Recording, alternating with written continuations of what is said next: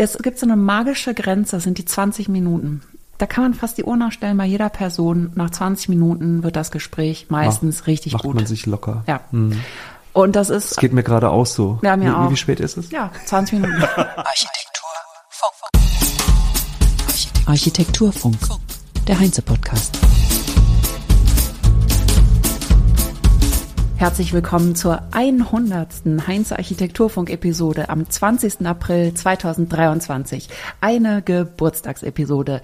Mein Name ist Nicht Kerstin Kuhnekat, mein Name ist Klaus Fühner und mein Gast heute ist Kerstin Kuhnekat.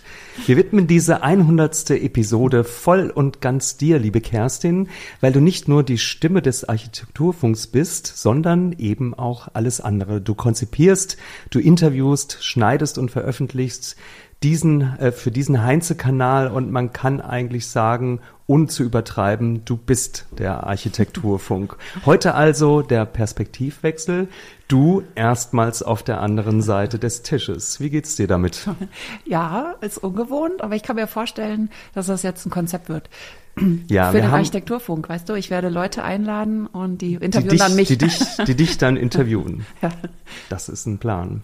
Natürlich haben wir uns ein klein wenig vorbereitet, liebe Kerstin, aber ich muss dir sagen, du bist nicht über alles informiert, was ich dich äh, in dieser Episode heute alles fragen werde und was in dieser Episode alles geschieht. Begonnen hat alles im Frühjahr 2021. Du erinnerst dich? Ja, sehr gut. Ich, ich lag ähm, auf der Wiese am Spielplatz, wo meine Tochter gespielt hat, und dann rief Christian Steilknecht an von Heinze. Ah, okay. Ich habe eine andere Erinnerung. also ich habe die Erinnerung, ähm, dass wir, dass ich dich angeschrieben habe. Ach so, ganz am, ja, ganz, da, ganz der erste Anfang, Kontakt, ja, da Ich habe dich natürlich auch. angeschrieben, weil ich habe nämlich ähm, beim Joggen äh, den den Podcast gehört, den du für die Bundesarchitektenkammer gemacht hast. Und ähm, dann habe ich dich einfach angeschrieben, weil ich dich als Moderatorin äh, akquirieren wollte, engagieren wollte. Und du hast gesagt, oh, das ist aber nicht so mein Ding. Und habe dem Christian Stallknecht, dem ehemaligen Eventleiter von Heinze, von dir erzählt. Und er hatte die Idee, ja, äh, mach doch einfach einen Podcast. Und das war quasi die Geburtsstunde des Architekturfunk. Ja, jetzt muss ich erstmal ein bisschen was über dich erzählen. Du kommst aus dem Handwerk, du bist Tischlergesellin. Oder sagt man dann Tischlerin-Geselle? Oh, das ist eine gute Frage. Als ich das damals gemacht habe, war es eben alles nur Tischler. Und mein Meister hat auch mal gesagt, Kerl, Mensch, Kerl. also, Okay. Also du hast eine Tischlerausbildung gemacht und hast dann aber dich ähm, danach entschieden, Architektur zu studieren. Ähm, nicht direkt. Danach bin ich ja erstmal ein Jahr nach Tansania gegangen, genau. Da habe ich mich noch nicht richtig rangetraut an die Architektur direkt danach. Also du warst vor dem Studium in Tansania und während des Studiums in Valencia. Mhm. Ja, genau, ja. Okay, du hast in Köln studiert und aber nach dem Studium nicht klassisch in dem Beruf gearbeitet, sondern bist eigentlich dann schon direkt so in die Öffentlichkeitsarbeit. Ich bin direkt zur Bauwelt. Ich bin direkt zum Journalismus und danach in die Öffentlichkeitsarbeit. Also das hatte sozusagen, das war so ein bisschen, wenn man sich meinen Lebenslauf anschaut, dann ist das so ein bisschen hin und her. Und das ist ja auch ein, wirklich ein, heutzutage ein interessantes Thema, diese Verwebung teilweise, auf welchem Ufer steht man eigentlich, PR-Arbeit oder eben journalistisch. Angefangen habe ich journalistisch bei der Bauwelt, ein Praktikum Ja, zu ja. machen. Ich war da voller Ehrfurcht vor den ganzen RedakteurInnen. Und dann war es so, dass ich ins Baunetz quasi dann geworben wurde, was total schön war. Und dann war ich auch da Redakteurin dann. Genau, ja. also das, genau. Ich habe das jetzt unter Öffentlichkeitsarbeit subsumiert, aber das ist natürlich so, ein Unterschied, ja, okay. ob du als Journalistin tätig bist, aber du bist eben nicht klassisch in den Beruf eingestiegen, sondern hast dich im Prinzip direkt der, ich sag mal, Public Relation Tätigkeit gewidmet, ähm, der Redakteurs- und Autorinnen-Tätigkeit. Begonnen beim Baunetz, dann hast du für verschiedene Architekturbüros auch gearbeitet und dich dann 2016 erstmals selbstständig gemacht. Ja, genau. Also noch kurz diese Planungszeit. Also ich bin immer mal wieder noch zurück und habe als Architektin was gemacht und habe mir da aber auch immer spezielle Büros ausgesucht, bei denen mir die Arbeit dann auch, das war wie so eine Bestätigung, dass das keinen Spaß macht. Also, weil diese klassische Arbeit habe ich hier und da doch gemacht. Also ich habe im Studium als Architektin, also Studentin dann sozusagen geplant auch und entworfen und dann aber auch später mal in Büros, in kleineren. Okay. Das sind aber so winzige Episoden, die ich dann gar nicht mehr aufführe irgendwo. Weil das war wie so eine Suche nochmal, will ich wirklich den Architekturberuf Ja, ja, nicht ausüben?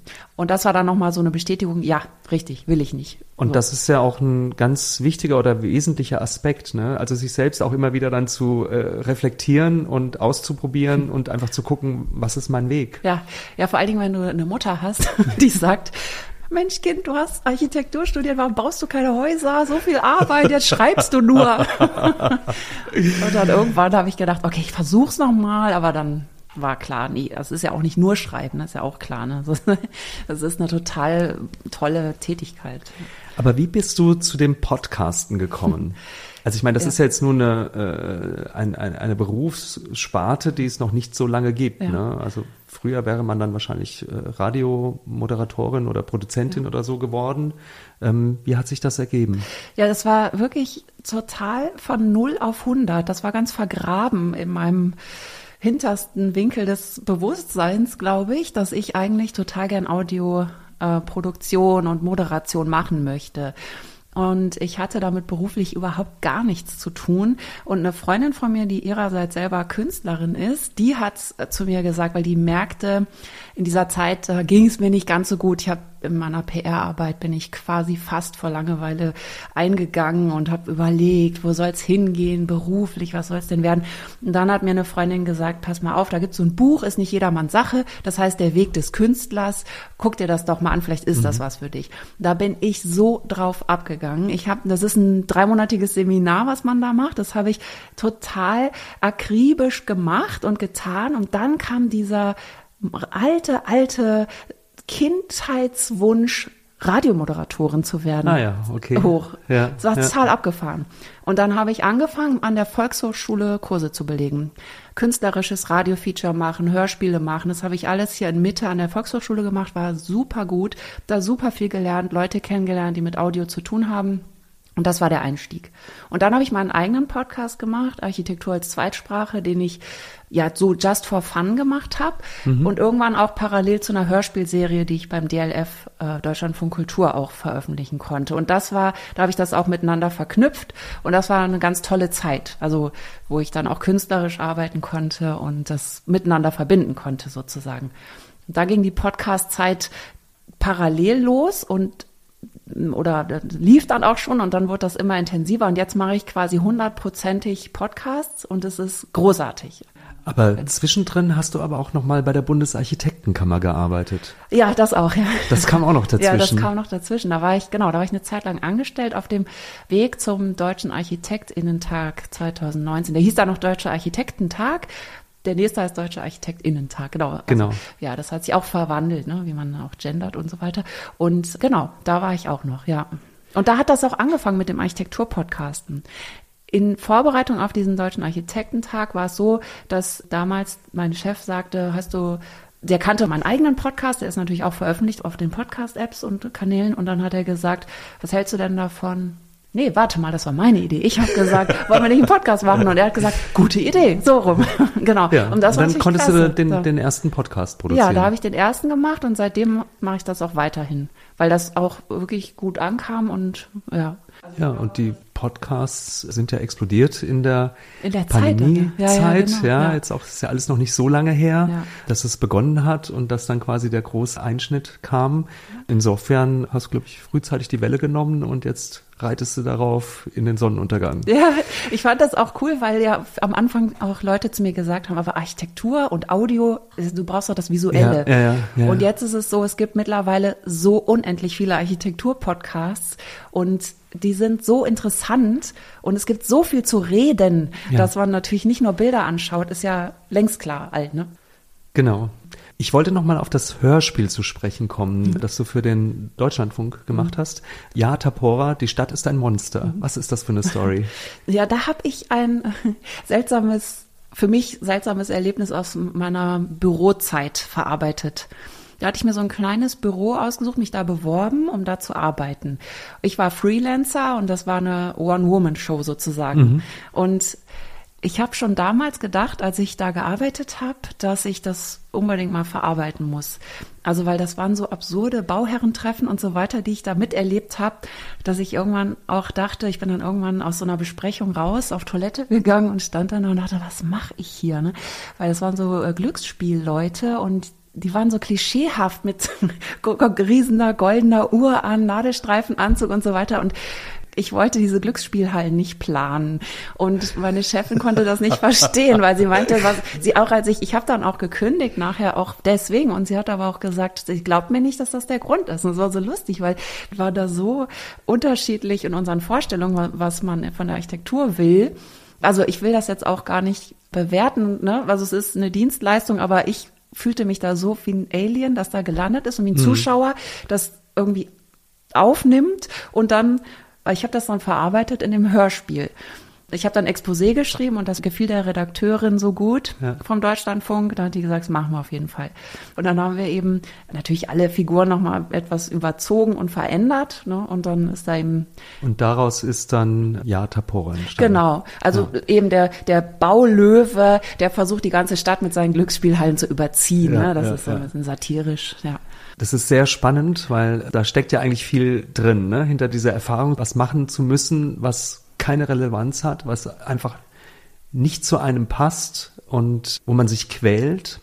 Und man reift ja daran auch. Und ich glaube dann auch, so einen Weg zu gehen und zu sagen, ich mache jetzt was, was erstmal nicht etabliert ist oder auch wirtschaftlich erstmal nicht so äh, kalkulierbar, absehbar ist, ne, ob das erfolgreich ist, ob man davon leben kann. Ähm, dazu gehört ja viel Mut, wie hast du da diese Haltung entwickelt? Also du bist ja eine sehr starke Persönlichkeit, die auch sehr klar sich definiert, auch beruflich definiert. War das schon immer so? Ja, also ich weiß nicht. ja, das, das kann ich wirklich schwer sagen, weil die, ich glaube, so eine wirklich extreme Entwicklung hat sich auch in den letzten Jahren, seitdem ich hier so intensiv podcaste, auch äh, getan, weil mhm. ich so viele Gespräche führe und diese ganz starken Persönlichkeiten, denen ich ständig begegne, die habe ich auch schon vorher in meinem Leben immer auch gesucht, sozusagen, als Mentoren zum Beispiel. Aber das inspiriert mich total. Also deswegen denke ich auch immer, Role Models sind so wichtig. Sichtbarkeit von starken Menschen, die sich gegen etwas stellen. Ja, das ist mhm. so wichtig für jeden Einzelnen, der auch was will und sich eben nicht nur einfügt und vor sich hin schläfert und, und irgendwie Hauptsache monatliches Gehalt und Sicherheit. Ne? So. Ja, also ich war sicherlich nicht immer so. Ich war ja auch lange fest angestellt in Büros und im PR-Bereich tätig.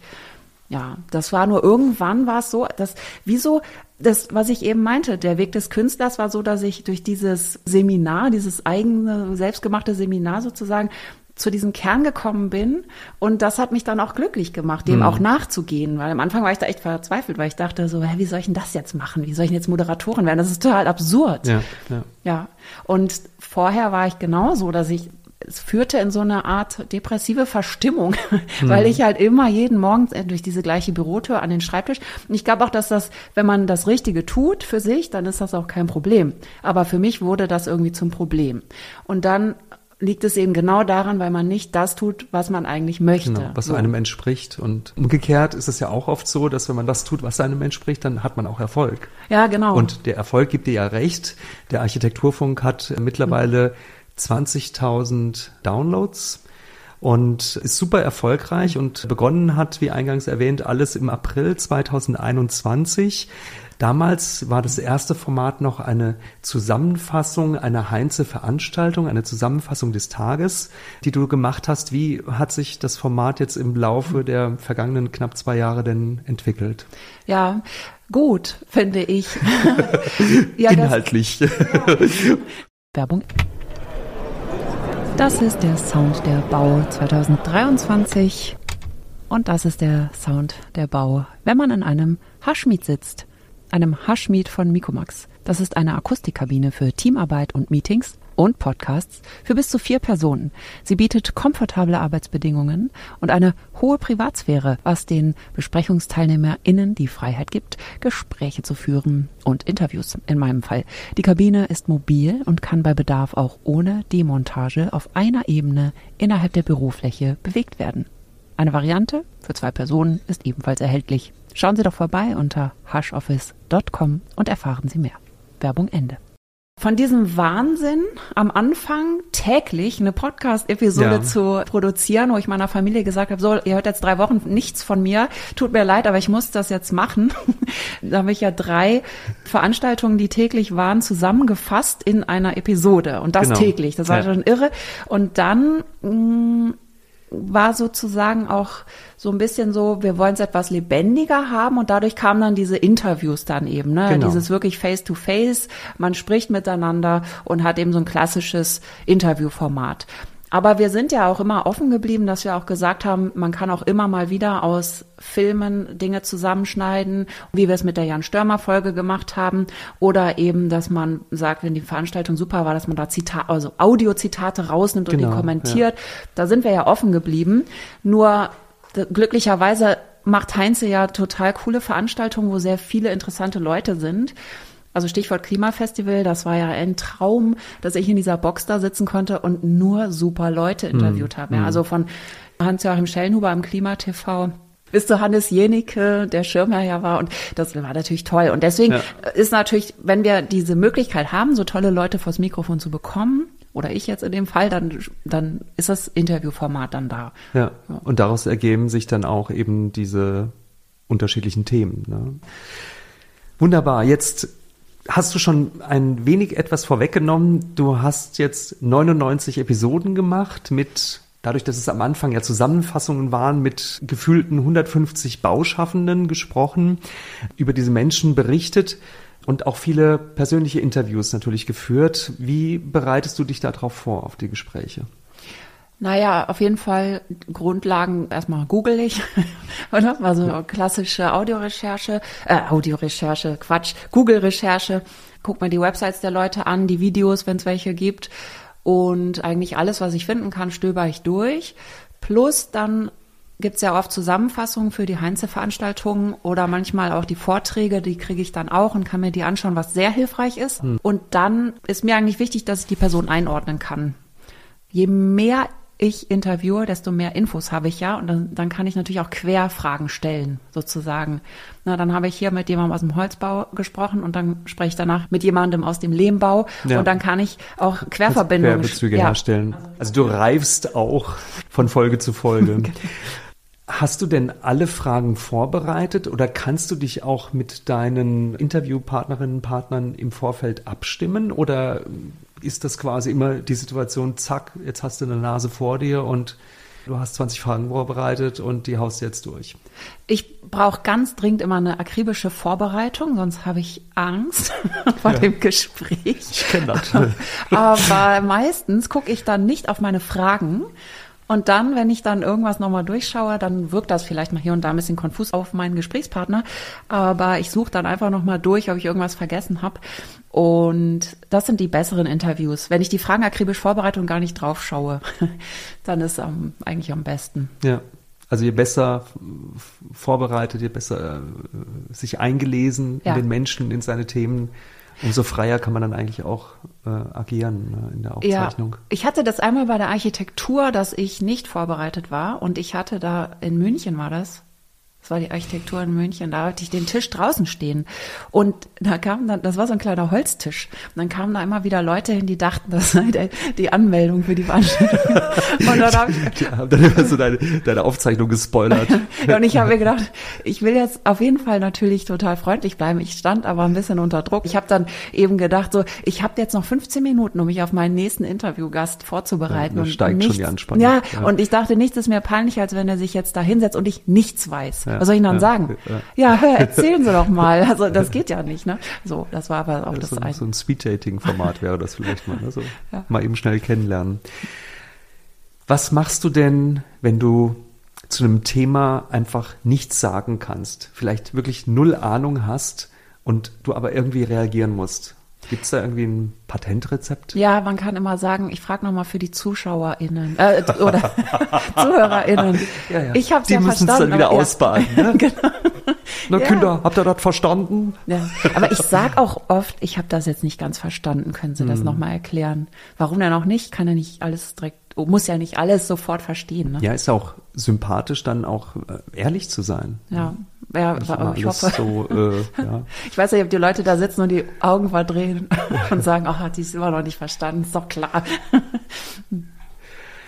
Du hast eben schon gesagt, du hast viele interessante Menschen interviewt, mit vielen interessanten Menschen gesprochen. Ich habe mal so ein paar rausgeschrieben. Thomas Steimle, Paola Banja, Peter Pichler, Martin Haas, Thomas Willemeit von Graft, Sergei Joban, Amandus Sattler, Dietrich Untertrifaller, Werner Sübey, Florian Nagler und so weiter und so weiter, bis eben auch zu Lamai Messari Becker, den Max Otto Zittelsberger, den Ferdinand Heide, relativ aktuell, Hans-Joachim Schellenhuber. Ist es für dich auch wichtig, dich in die Menschen reinzudenken, also dich irgendwie emotional zu verbinden? Sagen wir so, ich glaube, was gut ist, ist, wenn man wirklich wach dabei ist im Gespräch und nicht nur Fragen abhakt. Es gibt so eine magische Grenze, das sind die 20 Minuten. Da kann man fast die Uhr nachstellen bei jeder Person. Nach 20 Minuten wird das Gespräch meistens richtig Macht gut. man sich locker. Ja. Und das ist Es geht mir gerade auch so. Ja, mir wie, auch. Wie, spät ist es? Ja, 20 Minuten.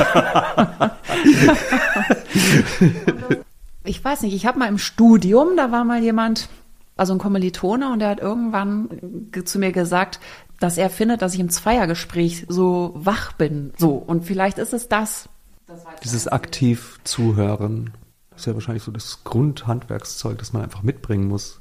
Ja, ich glaube schon. Ich meine, wenn du nur das Interesse hast, so, ja, hm, ich muss jetzt halt hier äh, irgendwie einen Inhalt, Content, Content oder so, nur so Ja, ran, ja, dann, ja. dann äh, bringt das nicht viel. Also finde ich, ich finde wichtig ist, dass man guckt, wer ist denn das? Ja, genau. Sehr stark sicher. Ja.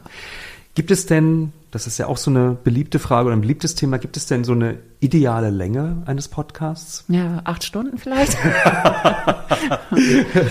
also ich mag lange Podcasts, aber die, ich, da muss, kann ich nur wiedergeben, was andere sagen. Die meisten sagen 35 Minuten. So. Die Statistik sagt wohl auch 35 Minuten. Ja. Also ich muss ja zugeben, ich habe deine ersten Podcasts, also wie ich dich kennengelernt habe, die Podcasts für die Bundesarchitektenkammer, immer beim Joggen gehört. Und die waren manchmal nur 20, 25 Minuten. Und dann hat mich das geärgert, dass ich dann immer wieder im Laufen unterbrochen wurde, weil ich irgendwie das nächste Ding wieder anschalten musste. Also ich würde mir wünschen, so eine Lauflänge, ja, so eine Joggingstrecke, dreiviertel Stunde bis Stunde, wäre so für mich das Optimale. Ja, und es ist ja auch ein Hörgenuss, wenn du als Hörer mitkriegst, derjenige wird jetzt auf einmal total entspannt und redet jetzt ganz locker. Also diese magische 20 Minuten, das kriegen die HörerInnen ja auch mit. Also die muss man rumbringen, die 20 Minuten. Die muss man, da muss man durch und dann fängt es an, Spaß zu machen. Ja, so grob. Hast du denn Beispiele für Menschen, die dich besonders berührt haben, bewegt haben? Wo du einfach sagst, boah, das war echt ein richtig cooles Gespräch. Ja, also jetzt aktuell fand ich Ferdinand Ludwig total interessant und das Gespräch sehr spannend, weil das war auch für mich so ein Thema, da weiß ich gar nichts von.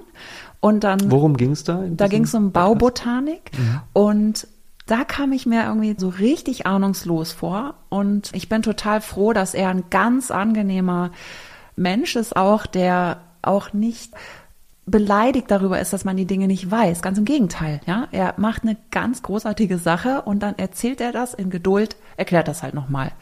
Ja, Ja, das so. ist die Folge 93 jetzt einfach für unsere Zuhörerinnen. Da habe ich auch sein Buch rezensiert vor lauter Begeisterung, weil dieses, er hat so ein neues Feld aufgemacht für mich, weil ich habe auch Architektur studiert und komme aus so einer rationalistischen Lehre, wo so Maß und Zahl und rechter Winkel, Quadrat und so weiter, das war so das, woran ich mich immer festgehalten habe. So. Und dann kommt er mit dieser Idee um die Ecke, Bäume und Häuser zusammenwachsen zu lassen. Ne? Das macht er ja schon seit Mitte der 2000er, aber für mich war es komplett neu. Und ich dachte mir, das ist ja so strange, ne? Also für mich persönlich. Und Ja. das deswegen, das hat mich Also schon da, sehr da hat dich das beeindruckt. Thema einfach so fasziniert, Ja. weil es für dich so eine neue Welt eröffnet hat. Ja, genau. Gab es auch was Persönliches, also wo dich eine Person total berührt hat oder begeistert hat? Ja, auf jeden Fall. Also warte mal. Ja, da muss ich den Walter Angonese tatsächlich auch nennen. Ja, auch ein ganz toller Mensch, ein Südtiroler Architekt. Ja. Das war wahrscheinlich ein das Event in Südtirol. Ja. Das war Alpine Ansicht in Südtirol, Ja. genau, wo ich auch zum ersten Mal live moderiert habe vor der Ja. Kamera, wo wir im Weinkeller waren und dick angezogen, weil es da so eisekalt war. Und da waren ja ganz viele tolle Gäste. Also wirklich, ich fand alle da super. Beim Walter Angonese ist aber so, der ist so ein Dinosaurier. Also da habe ich mich ganz, Absolut. also bei Mhm. der Vorbereitung, ich war wahnsinnig nervös vor Ja. dieser Veranstaltung. Ich weiß, der hat uns auch zugeballert mit Folien. Ne? Der hat eine Wahnsinnsdatei mit 300 PowerPoint-Seiten geschickt und hat gesagt, hier sucht euch was raus. Ja, genau. Wir Und- wussten ja. überhaupt nicht Ja. oder ja, so, haben so- dann mehrere ja. Gespräche auch miteinander geführt. Äh, was nehme ich denn da jetzt? Ja. Ja. was, äh, Ja. Und da habe ich auch gedacht, wow, das ist so ein Riesenfundament. Bin Mhm. ich überhaupt geeignet jetzt dafür, das Richtige rauszuwählen, weil ich den einfach nicht gut kannte und dann Mhm. aber im Zuge der Recherche gemerkt habe, so wow, das ist eine richtige Hausnummer. Und dann war das Gespräch ganz, ganz toll. Und also Mhm. das hat mich auch berührt, also wie gut das dann lief, ihn zu interviewen, wie humorvoll er war und offen und Witze gemacht hat. Und das war irgendwie, das war persönlich auch wirklich eine Ja. schöne Erfahrung. super. Ja. So, gibt's auch eine Situation, die dich total abgenervt hat? Ne? Also abgenervt. Du musst ähm, jetzt auch keine Namen nennen. Ja. würde, würde ich in dem Zusammenhang niemals. Pass auf die Liste der Leute, die mich nerven. Ich schak Ähm, mal ab. nee, also abgenervt in dem Sinne kann ich, ja, obwohl, naja, also es ist mir ja mal passiert, noch vor dem Architekturfunk, eines Tages kam der schreckliche Moment der Wahrheit, dass ich ein Interview geführt habe und es ging eine Stunde lang und als ich meine Aufnahme checken wollte, war die zweieinhalb Minuten lang. Und mein letzter Satz war, ich mach mal kurz Pause. Das war ein Albtraum. Und ich habe das überwunden irgendwie, aber ich bin seitdem habe ich so eine leicht posttraumatische Störung. Also ich habe immer total Angst, dass ich vergesse, den Rekordknopf zu drücken. Und dann ist mir das beim Architekturfunk tatsächlich nochmal passiert. Aber nach zehn Minuten, aber nach zehn Minuten ist es mir aufgefallen. Und dann war es so, wir waren schon im Gespräch und dann sagte derjenige, äh, nee, der hat natürlich ganz normal geredet und ich habe dann gesagt, ich habe überhaupt nicht auf den Aufnahmeknopf gedrückt. Entschuldigen Sie bitte. Und ja, der hat ganz humorfrei reagiert, war nicht amused. Humorfrei. Ja, humorfrei. Er hat dann gesagt so, na, das habe ich mir schon gedacht, dass hier was schief läuft. Deswegen habe ich das auch mit aufgezeichnet, hat er gesagt. Und dann habe ich gedacht, so wie jetzt. Und dann hat er es tatsächlich heimlich mitgeschnitten, was Mit, wir- seinem, mit seinem mit Smartphone. seinem Smartphone, ohne mir Bescheid zu geben. Das wäre ja sonst von mir aus auch kein Problem. Aber und das hat mich dann so irritiert, dass ich das restliche Interview nur die ganze Zeit die Gedankenschleife hatte. Warum hat er das aufgenommen? Oder, oder wie soll ich das jetzt finden? Und das ganze Interview war dann nur mega angespannt und seltsam. Das war das einzige Mal. Da ist dann auch nichts draus geworden. Ne? So, also Ja, ansonsten ja, immer alles super. Also sonst war, nee, hat mich nichts äh, genervt. Nee. Ja, mir ist es ja auch neulich mal passiert, ne, dass ich ähm, tatsächlich eine äh, Speicherkarte verschlammt habe. Oh, ich habe eine Aufnahme gemacht und habe die dann äh, mit in den Urlaub genommen Mhm. und habe das im Urlaub nicht geschafft und nach dem Urlaub war die nicht mehr im Koffer. Oh Gott, das ist auch Also das ist auch wirklich, ich kann es voll nachzuvollziehen, Ja. das ist wirklich äh, echt blöd. Ja, ja, ja, auf jeden Fall. Wunderbar, jetzt haben wir lange geredet. Wie soll es denn weitergehen mit dem Architekturfunk? Bleibt er, wie er ist oder wird er sich entwickeln? Also ich wünsche mir auf jeden Fall eine totale Gleichverteilung zwischen männlich, weiblich und allem, was sich dazwischen befindet. Da finde ich, ist er noch sehr männerdominiert. Ja. Und da arbeite ich dran, sozusagen. Ja, das ist aber auch echt eine Herausforderung. Also das, ähm, ja, aber es gibt Frauen. es gibt, Es gibt ja, ich habe viele das auch gehört. Ja. Ja, ja aber es ist ähm, manchmal eben nicht so einfach. Du meinst in der Industrie sozusagen. die zu finden. Also ich merke das bei meinen Themen, Veranstaltungen, die ich mache, auch, dass ich immer sehr leicht Männer finden lassen, weil einfach eben die männliche äh, Dominanz sehr prägend ist und sehr präsent Mhm. ist und nach den Frauen muss man schon etwas mehr suchen. Mhm. Ja, also mir fällt es gar nicht schwer, Frauen zu finden, aber ich weiß, was du meinst. Hm. So. Deswegen, was ich ja eben auch schon sagte, Sichtbarkeit ist einfach das A und O und das, das muss einfach sein, dass das nicht, das macht dann auch keinen Spaß. Und das haben auch schon HörerInnen auch ja schon zurückgemeldet ne, und gesagt so, hm, ja, ja. weil ich meine, ich, ich finde es auch dann, also nach dem einen oder anderen Interview habe ich dann auch gedacht so, ah, es ist so, dieser alte Hut, der Herr ja. Professor erzählt, ne? So. Und mhm. ich finde, mhm. wir sind mittlerweile an einer anderen Zeit und das sollte man im Architekturfunk auch spüren. Und vor allen Dingen natürlich unbedingt diese ganzen Bauwende-Themen, ne? Also ich, ich hatte zwischendurch gedacht so, ach, alle machen so tolle Sachen und das Einzige, was ich tue, ist reden. Aber mittlerweile denke ich mir, aber vielleicht ist genau das auch gut, ja? Dass man ja. das Ganze nach vorne rückt. Also ich will einfach so gerne Plattformen bieten. Ja, also ne? es wird ein paar Architekturfunk-Spezialausgaben ja, geben. Genau, ähm, sehr gerne, ja. Wird vielleicht auch, jetzt äh, gab es ja eine Ausgabe bisher, äh, ein Architekturfunk-Porträt. Ich denke, da wird dir und werden uns vielleicht noch die eine oder andere Idee kommen, wie wir den Kanal auf jeden Fall spannend und interessant zukünftig halten ja. werden. Ja, und wir haben ja auch euch HörerInnen gebeten, uns eure Fragen, Ideen und Anregungen zukommen zu lassen. Und wir haben eine Nachricht bekommen von Markus Bach. Er spricht die gesellschaftliche Relevanz von Design und guter Architektur beispielsweise im Wohnungsbau an, dass sich diese ja nur ein Bruchteil der Menschen, nämlich die Minderheit der Reichen leisten kann und fragt, ob wir Planende vorbei am Bedarf der Gesellschaft ausgebildet werden. Ist gute Architektur immer weiter nur, das, das weiter nur für Reiche, wenn ein Kunde keine Kriterien hat, um einen guten von einem schlechten Entwurf zu unterscheiden, wozu wird dann eigentlich noch an den Universitäten ausgebildet?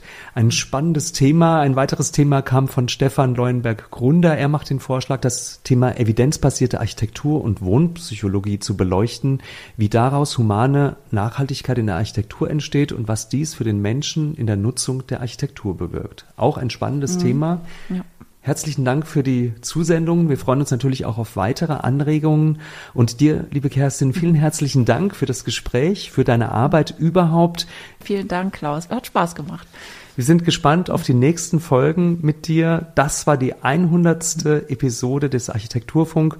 Heute live und direkt mit Kerstin Kuhnegatt, featuring Kerstin Kuhnegatt und mir, Klaus Fühner. Schaut mal vorbei bei heinze.de.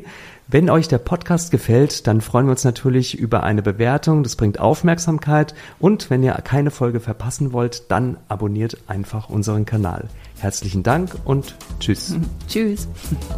Architektur Funk.